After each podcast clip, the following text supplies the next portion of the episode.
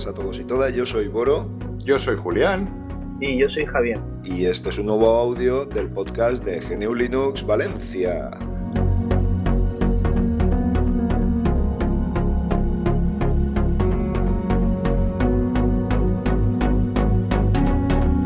Hola, ante todo quería felicitaros el año, amiguitos, y disculpadme por eh, mi mala voz, mi mala voz, eh, y un castañazo espectacular, así que si oís toses, carraspeos, estamos dentro de lo normal en estas fechas. ¿Qué tal? ¿Qué os contáis? ¿Qué tal habéis pasado estas fiestas? Porque ya se pueden calificar como que han pasado. Pues muy bien, familiares. Sí, bueno, pues fantástico, ¿no, Javi? Entrañables, sí, sí. ¿no? Sí, con los con familia y amigos, sí, muy bien, sí. Yo espero que duren un poco más. Yo me reincorporo el 7. ah, bueno, pues fantástico, hombre. un buen merecido descanso, claro que sí, claro que sí. Descansar un poco para luego apretar un poco. Bueno, bueno, fantástico, fantástico. Eh, pues nada, oye, sin, si queréis, sin más dilación, entramos. Primero me gustaría valorar, eh, hacer un pequeño coloquio valorando lo que ha sido el 2019 en cuanto a la esfera eh, GNU Linux. Eh, yo simplemente voy a hablar de una percepción, y, porque hay muchas noticias y muchas mm. eh, tendencias y tal, pero yo creo que hemos llegado a un punto de normalidad. Es decir, que ya no suena chino cuando hablamos de GNU Linux, que yo conozco ya muchos casos en mi entorno que incluso me han pedido el, poder utilizar software libre en general y GNU Linux como operativo. Y oye, mm, yo lo veo bastante más presente en la mente de la gente que lo he visto otros años. No sé vosotros si tenéis esa percepción en cuanto a lo ocurrido durante este último año. Quizá los escándalos de privacidad y todo esto, pues me parece que están interviniendo mucho en este cambio de tendencia, ¿no? Bueno, yo, sabes que siempre soy el pesimista. yo, creo que todo sigue. Suele ser un optimista bien informado, ¿no? Bueno, da igual. yo creo que todo sigue más o menos igual. Mm, que todo está. Y porque no, no tenemos el apoyo. No, no hay sensibilidad desde la administración. Eso es cierto, sí. Yo me, me, he leído en estos días el programa del gobierno de coalición este o como se llame, y no aparece ni una sola vez, ni una sola referencia al software libre. Con lo cual debe de ser que hay que desde los lobbies que deberíamos de ser, deberíamos de ser un lobby bueno, eh, no, no, tenemos todavía capacidad de, de influencia. Y, bueno, pero sí, sí es cierto que a niveles del entorno inmediato yo sí que he notado, algo, sí que he notado algún, algún avance al respecto. A eso me refiero, Julián. yo sí, al entorno inmediato. Sí. Pero así con carácter general no, no veo no veo avances significativos. Sí, claro, yo hablo de la gente de a pie, por así decirlo, Julián, de, amigos, de conocidos, de, uy, mira, este le suena que te dedicas a eso, pero ya no es como si te dedicaras a, a magia o hechicería o cosas de estas, ¿no? Sino que ya saben que, oye, que es otra opción que es otra opción que además funciona muy, muy bien y que les han hablado muy bien de ella. Y eso sí que lo he detectado bastante en mi entorno al menos, no sé si estará generalizado, pero vamos, es mi percepción de lo que vengo observando en estos últimos tiempos. Porque mi entorno inmediato en cuanto a avances, 2019 mm, tampoco ha sido pródigo en, no sé, en, noticias eh, eh, completamente disruptoras en el, en el sector porque vamos, sigue todo más o menos igual. Eh, vamos, que sí que es cierto que ahí sí que no han habido grandes novedades, pero eso también sigue una línea de continuidad que yo creo que es positiva. Que, que no, la gente no tiene que estar habituándose continuamente a lo nuevo que va saliendo porque, oye, simplemente es una evolución de lo que hay y, ya saben de qué se trata. No sé, yo lo veo positivo. Yo esta estabilidad que, estamos teniendo la veo positiva, pero bueno, ya sabes que soy un optimista patológico, ¿sabes? Entonces lo veo así. La otra cara de la moneda es que es lo que hemos lo que yo he visto este año también es la vamos, que ya, ya no sé si seremos capaces de volver atrás en el tema de revertir la situación es las barreras a Internet. Eh, Rusia hace unos días ha, conseguido, después de, de, bastante tiempo de preparación, no ha sido una cosa, ha conseguido desconectar totalmente toda la Federación Rusa de Internet mundial. Y de que todo pasara en China ya lo tenemos, sabemos lo que está pasando en otros sitios del mundo menos conocidos, como en la India, en algunas zonas de la India, en algunos países africanos, de que de que se tiene la tentación de, en aras del orden público, desconectar directamente las redes o pasarlas por un gran, por un gran muro que filtre lo que, lo que sigue adelante y lo que no sigue adelante. Sí, además, Julián, fíjate que estamos hablando de India, China, Rusia, estamos hablando de un porcentaje enorme de la población, mundial. ¿eh? o sea que podemos decir que no es libre Internet. no, no, en el caso de India no ha sido todo, sino que ha sido una zona de la India donde tienen conflictos y entonces les han cortado internet directamente. Pero vamos, han cortado los cables, por entendernos, que decir, han cortado la infraestructura directamente. Entonces yo lo de lo que es de pensar, vamos, si algo de este año me ha dejado marcado es un poco que una tendencia que ya venía de años con China se ha ido extendiendo a muchos países del mundo. Rusia lo tenía programado desde hacía tiempo y luego la famosísima modificación de la ley en España que también lo permite. No, no, eh, hemos llegado, pero ya lo permite. Te lo iba a decir, tampoco estamos tan alejados legalmente de eso. Eh, cuidado que esta, esta ley, esto, esto ha sido, esto ha sido y al poco revuelo que, que, se ha formado. y luego, a niveles del año, yo creo que hay dos hitos, dos cosas que son importantes. No sé qué futuro tendrán, pero vamos, si, sin ellas, aquello que me enseñaban cuando iba al instituto de condición necesaria, pero no suficiente. Es decir, que era necesario tenerlo, pero que no es suficiente con ello. La puesta en marcha de la directiva europea, de las directivas europeas de privacidad, es un paso importante. Hmm. Es un paso importante. No es perfecto, no es maravilloso, no es lo que a mí me gustaría, pero es, es un paso importante.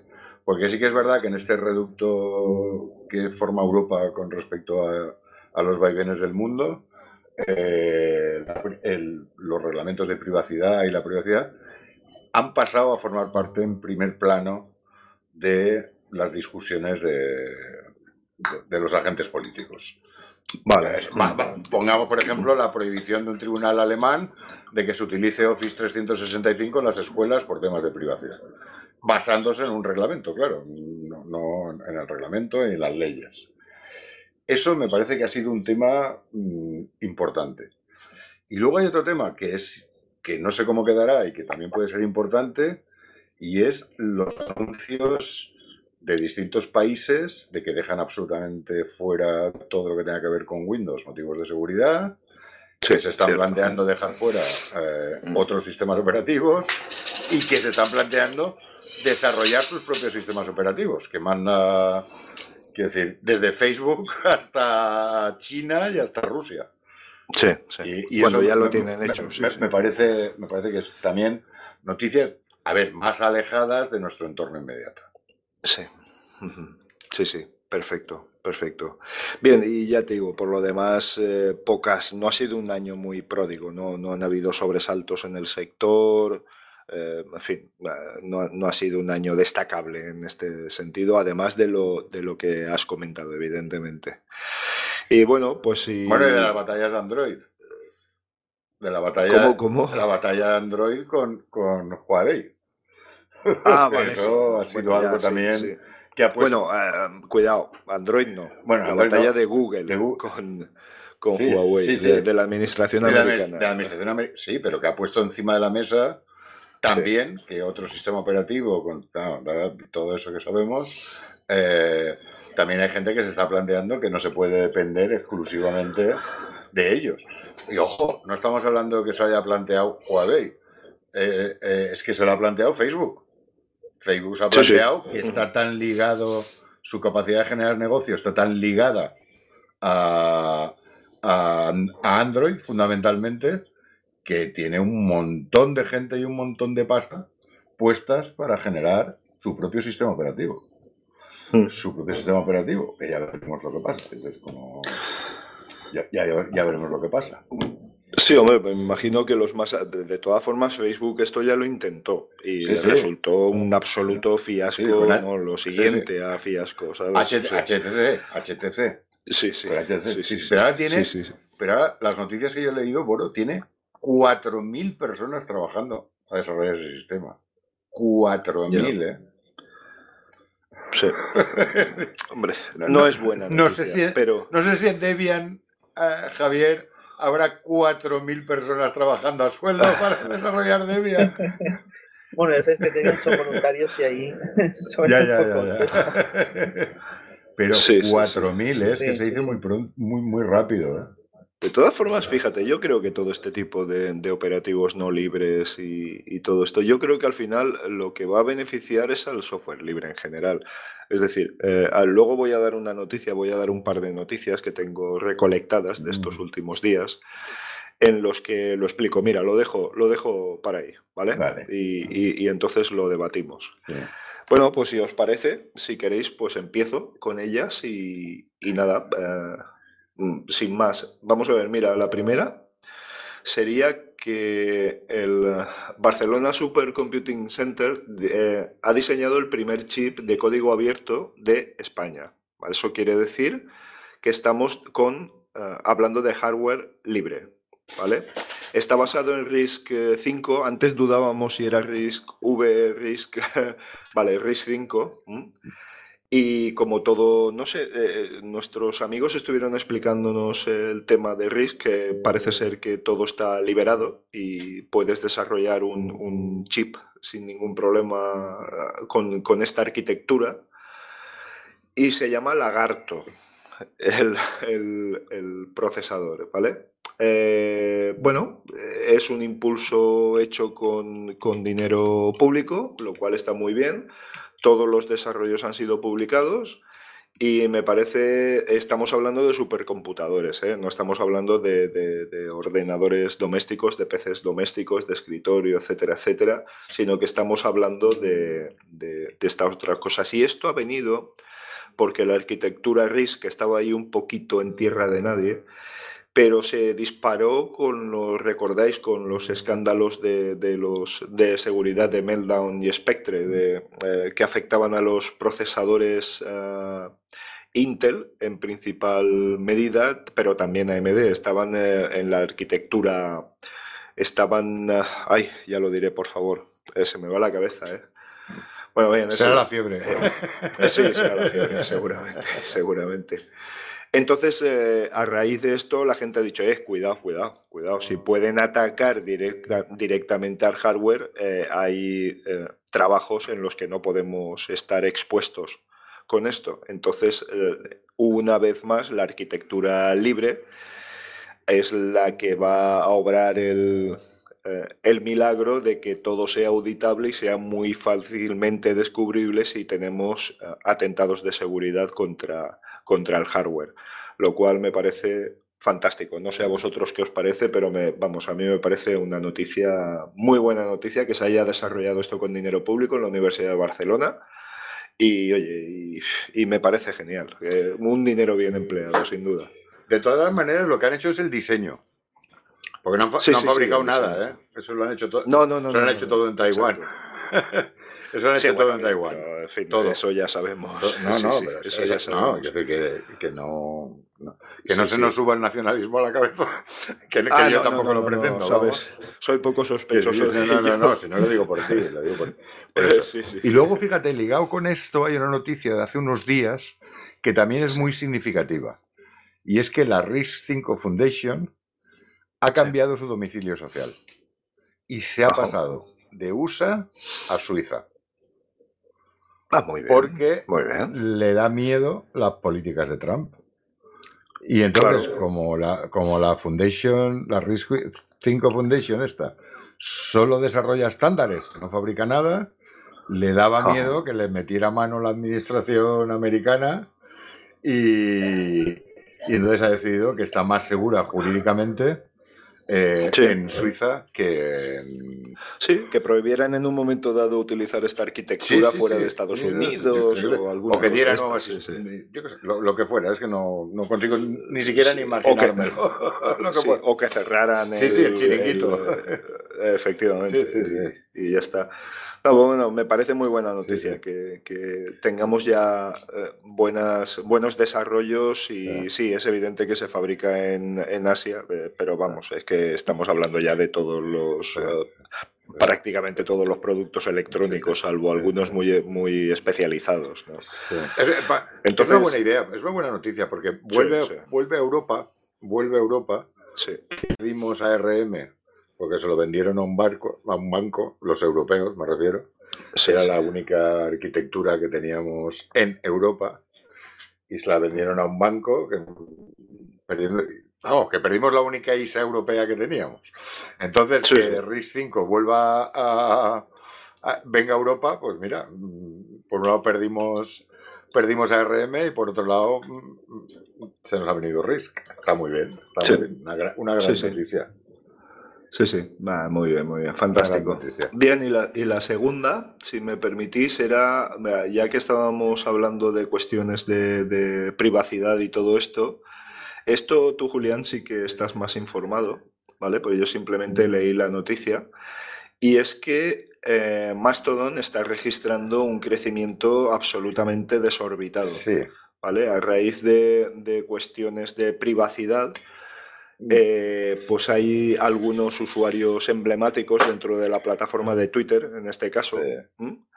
Que están, eh, están fomentando el que la gente se pase directamente a, a Mastodon, ¿vale? Que es eh, totalmente auditable en sus servidores, en sus clientes, etcétera, etcétera, etcétera. Entonces, una vez más, eh, como decía, estamos hablando de, de que, de que garantiza la privacidad de los usuarios, ¿vale? Y, y limita en mucho los ataques a los mismos.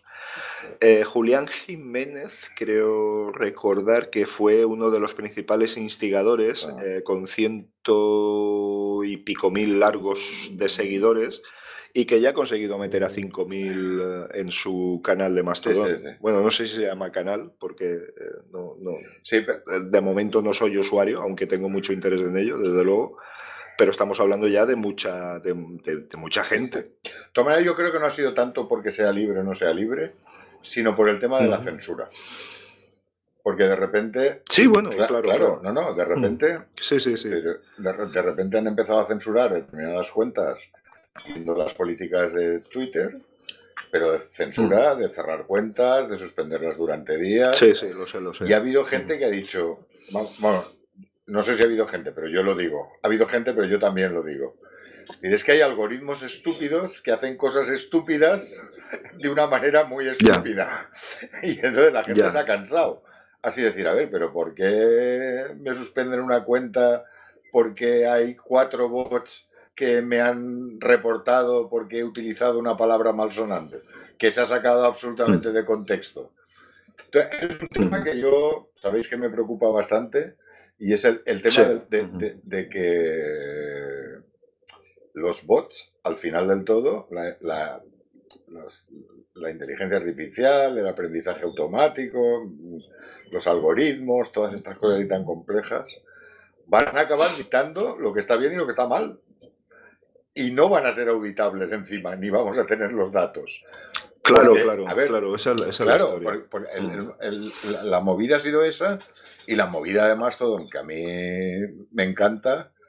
Yo he de reconocer que soy usuario de Twitter, más, más, más, que, más que escribidor de Twitter, soy es- escuchador de Twitter. Eh, yo, yo me da igual tener o no reconocimiento, pero escucho porque procuro, ya lo hemos comentado en muchas ocasiones, no generar demasiadas cámaras de eco y leer a gente muy distinta y muy diversa para que no te quedes siempre Mm. enrollado en tu mundillo y de ahí no salgas.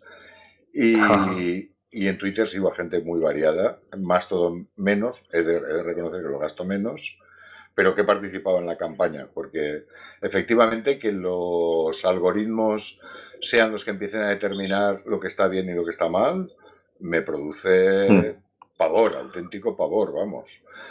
Sí, Ojo. además si a eso añadimos, Julián, el carácter descentralizado de la Esa la y todo esto, Aparte del carácter descentralizado de Mastodon. Y de, que lo hace más, más difícil de, de atentar Sí. que, que cualquier otro sistema de los tradicionales. Sí, sí. Además, fíjate, mira, lo, lo podemos ligar a otra noticia que iba a dar yo, porque tiene que ver y que es algo muy interesante. Es decir, Adelante. eh, Facebook y Twitter han dado de baja, sí. han dado de baja, creo que han sido a 400.000 cuentas bots que habían en sus redes. Bueno, Cuentas bots que han Mm. llegado a un nivel de sofisticación tal. Bueno, sabéis que una de las cosas que se utilizaba para identificar una cuenta como una cuenta fake o una cuenta decente era el tipo de fotografía que tenía. Si tenía un avatar, ah, no, no, no, no lo desconocía. Es que soy poco Sí, sí. usuario ¿eh? Bueno. de redes no, sociales. No, pues sí, no- sí, sí. sí. Era un avatar. Eran los avatares que se ponían si eran de una cosa y otra. Entonces he leído un artículo de Enrique Dans estos días, estos días, que me- ha, me ha- me ha producido un profundo impacto. Y es que sostiene que estamos cada vez más cerca de la sociedad de Blood Runner, donde ya no se sabe quién es un replicante y quién no lo es. Claro, ¿no? Sí, sí, sí. A primera vista parece una, una, una idea un poco tonta y superficial. No, no, en absoluto, en absoluto. Pero fíjate-. Y además de que Enrique das mi reconocimiento, eh, que es un Pero grande, fíjate, él dice, tipo... en estos momentos las comunicaciones a través de redes sociales y sobre todo las redes sociales mayoritarias son Sí. de vital importancia en campañas de imagen, políticas, de imagen personal, de elecciones, de un montón de cosas. Y Ajá. resulta que ya hemos sido capaces de crear replicantes, lo que eran los replicantes de Black Runner, en esas redes. Y lo hemos sido capaces, entre otras razones, porque tenemos programas que nos permiten generar rostros que son capaces de ser identificados como reales cuando están hechos mediante eh, algoritmos y mediante inteligencia artificial, que los- lo hemos visto yo creo que casi todos en estas páginas, que te iban generando rostros uno detrás de otro que no existen. Han sido generados por una máquina. Entonces, la misma máquina que genera esos rostros es la que ha servido para engañar a otra máquina, que es el algoritmo de Twitter y de Facebook, que ayuda a determinar si este perfil es falso o no es falso. Entonces es un bucle muy Joder, divertido. No me joder. digáis que no es Sí, divertido. uf. no, no, es genial. Pero, pero Sí, asusta sí, un sí, poco, sí, claro. eh. Asusta un he buscado el dato mientras que hablaba. 55 millones de cuentas han cerrado. Y casi todas perfiles Buah. Pro Trump. 55 millones de cuentas. Sí. Es que se dice pronto. Sí. Es decir, 55 millones de replicantes de Blood Runner. Sí, sí, sí, sí. Tremendo, Sí, tremendo, tremendo. Por eso tiene mucho sentido pues el, el pasarse a este tipo de redes mucho más claro. seguras, mucho más... Claro, claro. Eh, eh, es importantísimo. Y oye, si se está dando el primer paso ya para que, para que gente importante dentro de estas plataformas vaya migrando, pues me parece perfecto. Fíjate, hace años Telegram, ¿quién se iba a imaginar? que iba a llegar al nivel que estaba llegando, ¿no? Sí, con, sí. con WhatsApp por ahí eh, funcionando y todo esto. Y hoy por hoy es que, joder, yo siempre, mira, hoy mismo me has enseñado tú una cosa nueva. Y, y es que es una eh, es que bueno, es, que es fantástico, aunque bueno, Telegram No, no, no. eh, convenimos El, en el- que el sí, siguiente su paso cliente es, libre el- y tal, El siguiente pero paso es Signal. el siguiente paso. Correcto, ahí va, sí señor. Sí, señor. entonces Ese sería el equivalente entre Sí, Twitter y Mastodon. a- pues recordemos que Telegram, el Sí, cliente es libre, cliente sí. tiene código publicado y tal, pero los Y servidores no. Y por, No su- y por sabemos sus servidores no, pasa encriptado nada más que lo que pasa encriptado. Mientras que en Signal pasa todo encriptado. Eh, Por exacto, cierto, sí señor. Sí, señor. Eh, hay un anuncio de alguien a que Javier le tiene especial aprecio y yo también, que es sí, sí, ProtonMail. Proton Mail ya ha anunciado que va a poner en marcha un calendario que va a funcionar como el correo de Proton para salirnos de los calendarios de, Google.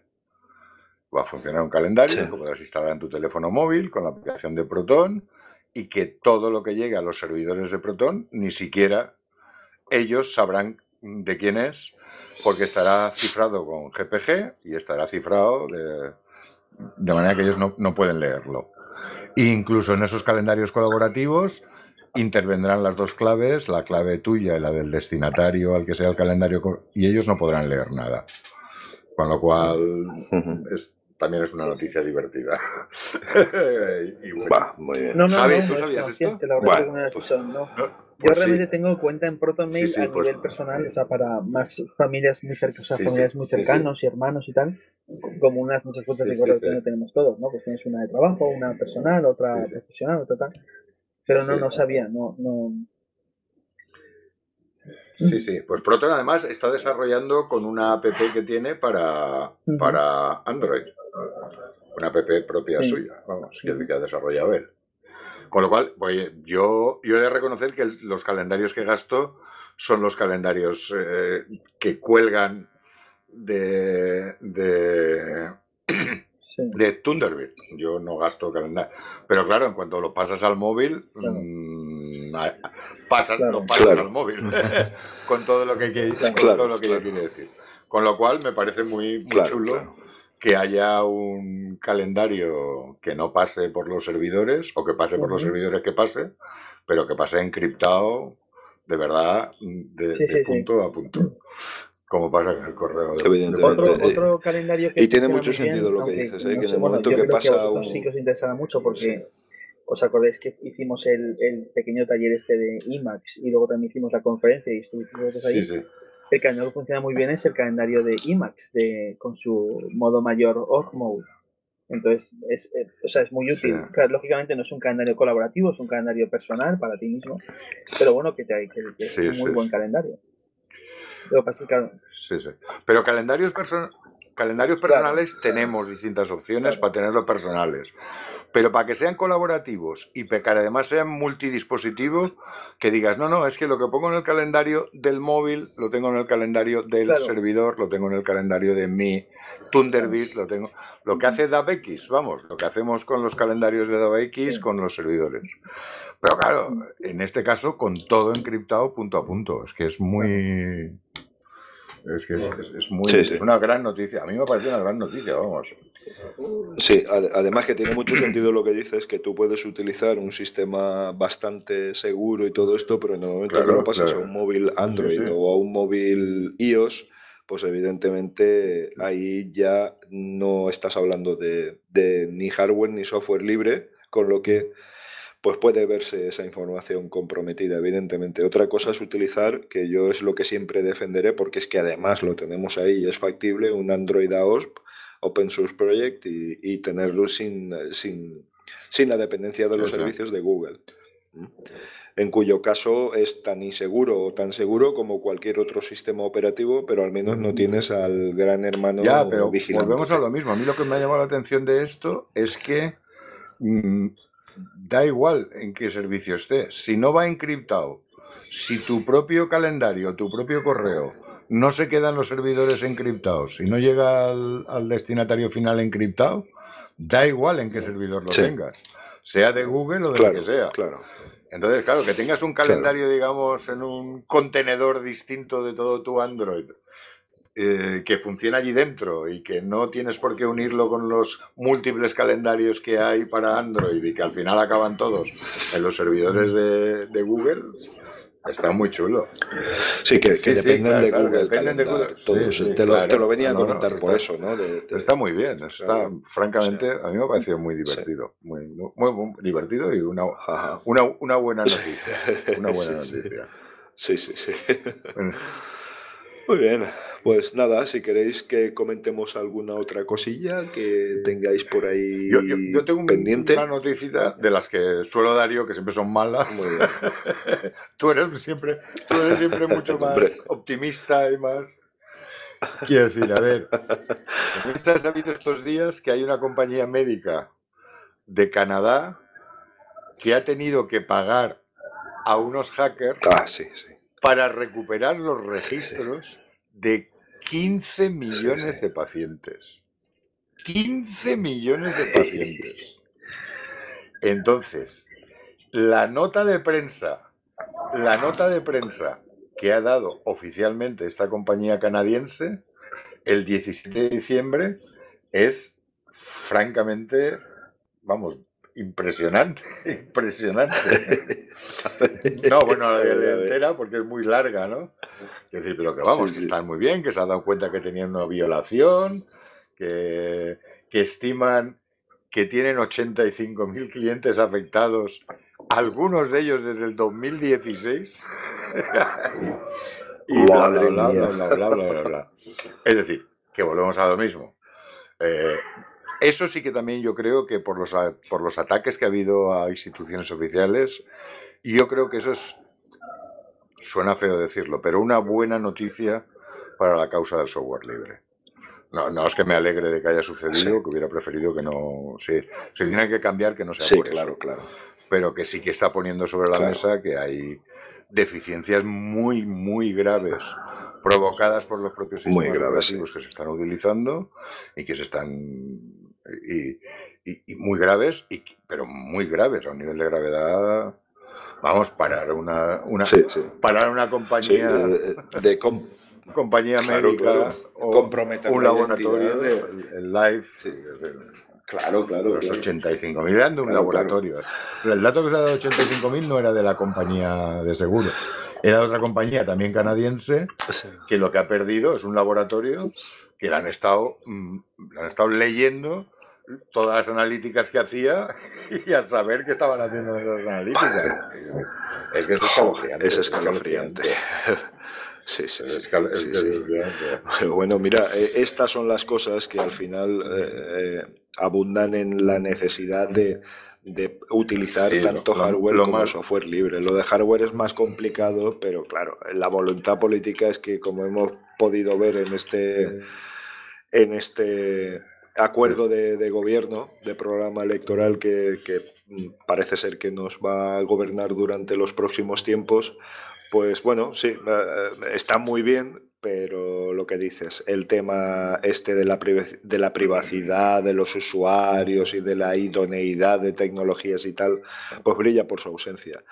Esto lo que me lleva a pensar es que al final todos los gobiernos lo que intentan de una u otra manera es mm, tener mm, las llaves para poder eh, espiar a sus usuarios o al menos eventualmente tener información sobre ellos, porque si no, no lo entiendo.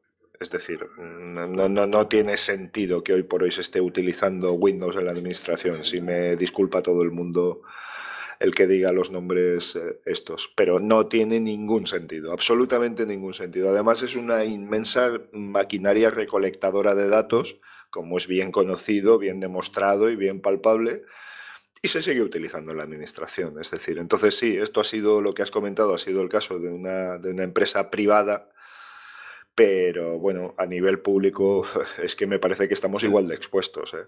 En, en, un momento dado. Bueno, da, para un podcast mucho más largo. ese tema, ese tema da para un podcast. Sí, esto, este tema es mucho, más, mucho, más, mucho más denso. Bueno, bien, pues no quisiera alargarlo ya muchísimo más.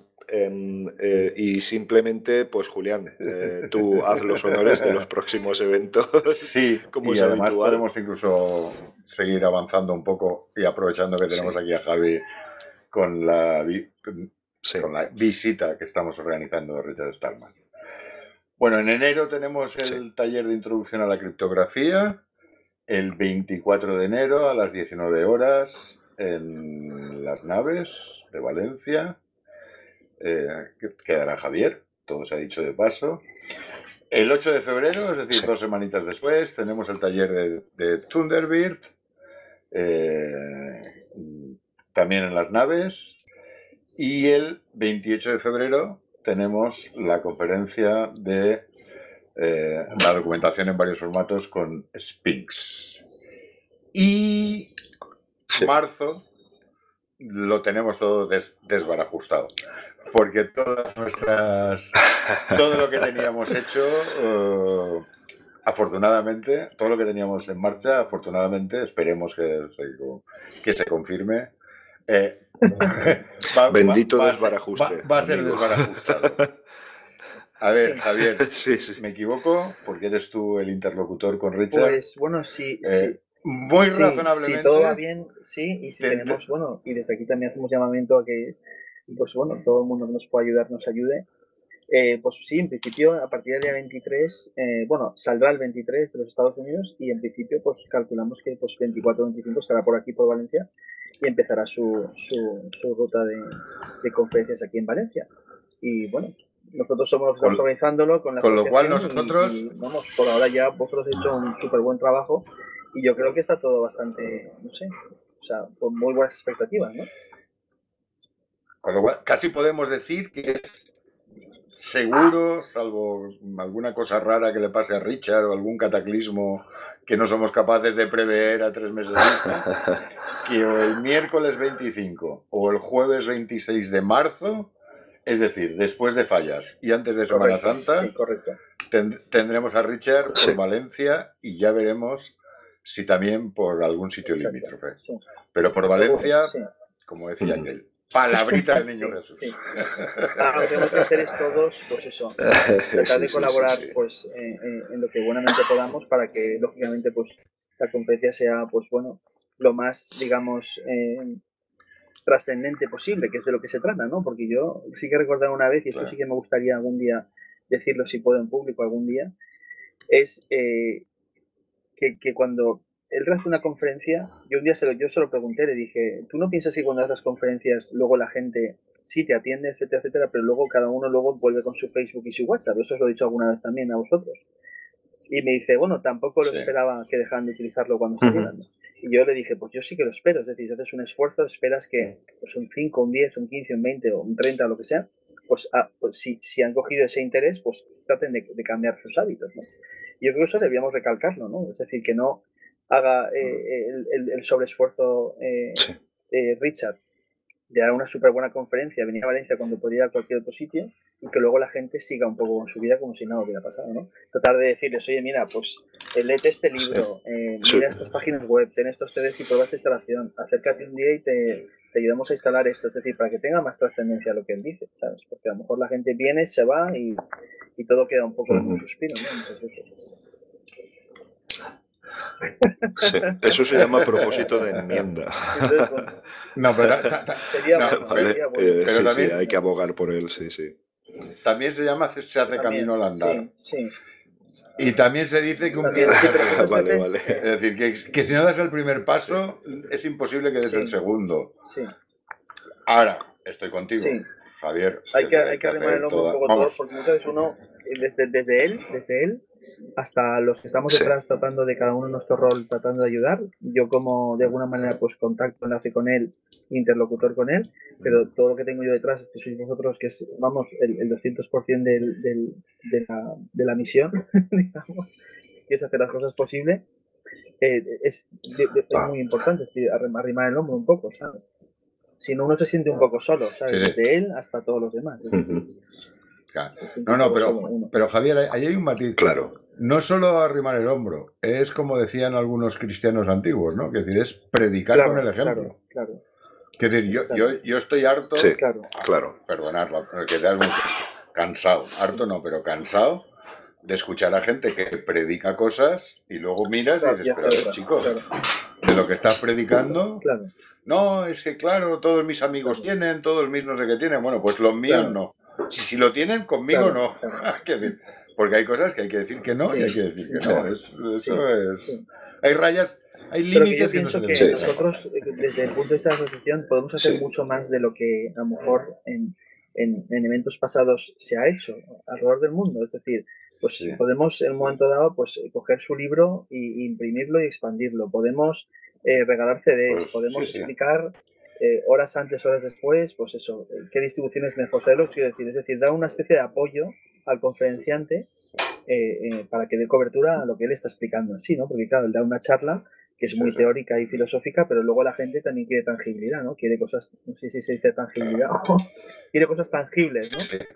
Quiere cosas tangibles, ¿no? Es decir, a ver, esto está, muy bien, pero yo, a ver, ¿qué hago con mi Windows eh, este año, este año lo tenemos quizá un poco más fácil. Porque mira, en abril tenemos el Flisol. Sí que es el 25 de abril. Estaría muy bien. Mientras que su conferencia va a ser en marzo. Con lo cual, en la misma conferencia de marzo, como asociación, podemos decir, ¡eh! Y el que haya salido convertido de estar, que se venga en abril, que saldrá de, la reunión del, del, FLISOL 2020, saldrá con un sistema operativo lo más libre posible. Incluso si no quiere o no se atreve o no puede, por lo menos tendrá en el sistema que tenga programas libres que podrá utilizar. Yo, de hecho, creo, también que eso teníamos que nosotros decirlo, bueno, a priori o a posteriori, de que la gente que asiste, yo creo, o sea, y, para ser una charla totalmente libre y gratuita, es decir, es una charla completamente abierta al público, que la gente es súper afortunada de, poder escuchar a este, a este, a esta persona, que es una eminencia que esperemos poder escucharlo muchos años más, pero que sabemos que bueno, que el tiempo pasa para todos, ¿vale? Y él lleva haciendo esto 30 años, lleva haciendo esto desde el año 92, sin parar alrededor del mundo. Entonces es un privilegio, vamos, o sea, poder es, es, un, lujazo, ¿no? Y más en Valencia que en un, en un acelerón estás en cualquier sitio, o sea, en cinco minutos estás en cualquier sitio de la ciudad, ¿sabes? O sea, que no tienes que desplazarte, decir, me tengo que ir a Madrid o me tengo que ir a, no sé dónde a escuchar a, esta persona. No, no, es que tenemos Es aquello de que muchas veces las cosas, como son gratis, parece que no tengan ninguna importancia. Sí. sí, sí, sí. Entonces, desde aquí, a la gente que nunca ha visto a Richard Stallman, eh, hacer un llamamiento y animarle de que si se lo, o sea, que, que, no sean tontos y no se lo pierdan, no solo por, por el hecho, por el tema filosófico y ético, sino también por la propia persona y por, bueno, pues por haber estado ahí un poco de alguna manera. Porque, sí. Por ser un referente mundial, es que, claro, en cuanto a ética, puedes estar, fíjate hasta dónde voy a llegar, puedes estar de acuerdo, ¿no? O, apoyar más o menos el movimiento de software libre, pero solo escuchar una persona con esa, con esa entereza ética es que merece la pena, porque ya no te habla solo de usos, te habla de modos de comportamiento. Entonces, no solo como programador, evidentemente. Entonces, es que merece, merece mucho la pena. Yo siempre se lo he dicho a él, muchas veces he dicho en correos electrónicos, he dicho, mira, puedes haber elegido hacer cualquier otra cosa, pero has elegido hacer el bien. Entonces, puedes haber hecho como la película de, de Steve Jobs, ¿no? que siempre aparcaba en la plaza de los paralíticos y, y, pues no, no, no, no, cuidaba o no reconocía a su hija, hacía siempre el mal, siempre pensaba en sí mismo. Yo te hablaba yo con mi primo y me decía, ostras, es que estamos hablando justamente de Richard Steinman. Me decía, ostras, es que hay tres en el mundo. Y uno está, está desafortunadamente, bueno, desafortunadamente muerto, que es eh, Steve Jobs. Dice, pero está Bill Gates, que realmente no ha hecho nunca nada por nadie más que por sí mismo. Y ahora, no sé si visto un documental de Bill Gates que está en, en yo no, o sea, o sea, eh, está en Netflix, ¿vale? Yo no, no, no uso Netflix a nivel personal, pero sé que está en Netflix. Y es un documental sobre Bill Gates que está tratando de erradicar la diarrea en el mundo, pues haciendo pozos de agua potable, etcétera. Entonces, Claro, entonces le ha dado, con la fundación Bill y, pues, por seguir una rutina pues, más eh, hacia la obra social, la posibilidad que no está de directivo, pues hacer obra social. Lo cual hoy está fenomenal, mm. porque es mejor eso que nada. Pero bueno, me decía mi primo, dice, es que solo está Steve Jobs, Bill Gates y Richard Stallman. y justamente este danza por aquí, es que es curioso. Dime tú cuándo has visto tu sí, sí, es verdad, o a Bill Gates claro, claro. Nunca, nunca. es que... ¿Por qué? Pues porque claro, ellos, claro, claro, claro, han preferido ir a, pues a Sí, sí, es mucho más importante y trascendente de lo que, de lo que parece. por ahí en Palo Alto, donde sea, y aquí no se ha perdido nada, porque aquí no hay negocio. En cambio, a este sí que lo tenemos. Es un, es un privilegio, es un privilegio y haremos. A ver, y desde la fuerza que tengamos en la asociación y, y, y, en la gente que está en nuestro entorno inmediato, haremos todo lo posible porque tenga el máximo reconocimiento posible. Porque, vamos, nosotros como asociación. Sí, sí, se, lo merece, indudablemente.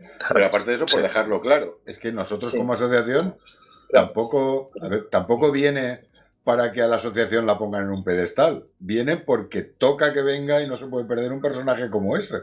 La asociación solo es un instrumento que se han juntado una serie de divinos casi y han permitido que esto se funcione así por primera vez en Valencia, hasta donde yo sé, porque siempre ha venido Valencia que si venía de otro sitio, que si tenía el tiempo justo, que si ahora no puedo hacer esto, solo voy a esto y vengo cansado, o porque vengo de Barcelona, o porque vengo de no sé qué.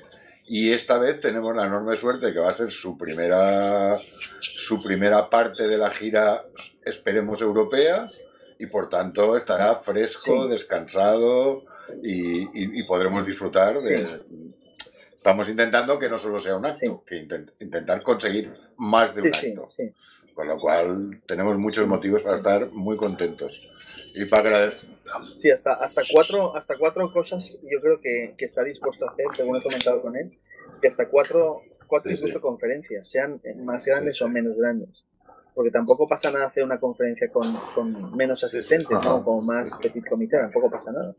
Todo es positivo, pero bueno, eso ya es... Sabes, Javier, que desde la asociación estamos trabajando a fondo para que eso intente ser más de un acto y más de un salir en un telediario, que sea algo más, lo más, lo más serio, lo más, todo lo bien que lo sepamos hacer. Mm, si no lo sabes hacer mejor, pues yo no sé, ya no, no nos pueden pedir más, lo vamos a hacer lo mejor que sepamos y con todo el entusiasmo y con todo el interés que le ponemos a estas cosas.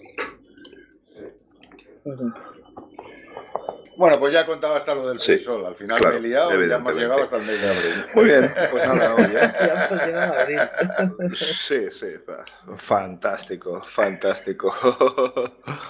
Fantástico. Bueno, pues oye, si no tenemos así ya mucho más que, comentar y aportar, pues oye, ya te llevamos tres cuartitos de hora.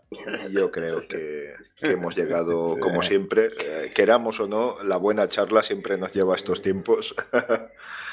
Y nada, oye, os deseo muy feliz año a vosotros y a todos los que nos escuchen. Vale, eso, todos y solo nos queda por, que nos escuchen. Queda por decir y, oye, os emplazo 2020 es el año de del escritorio de Linux. Y ya cortamos.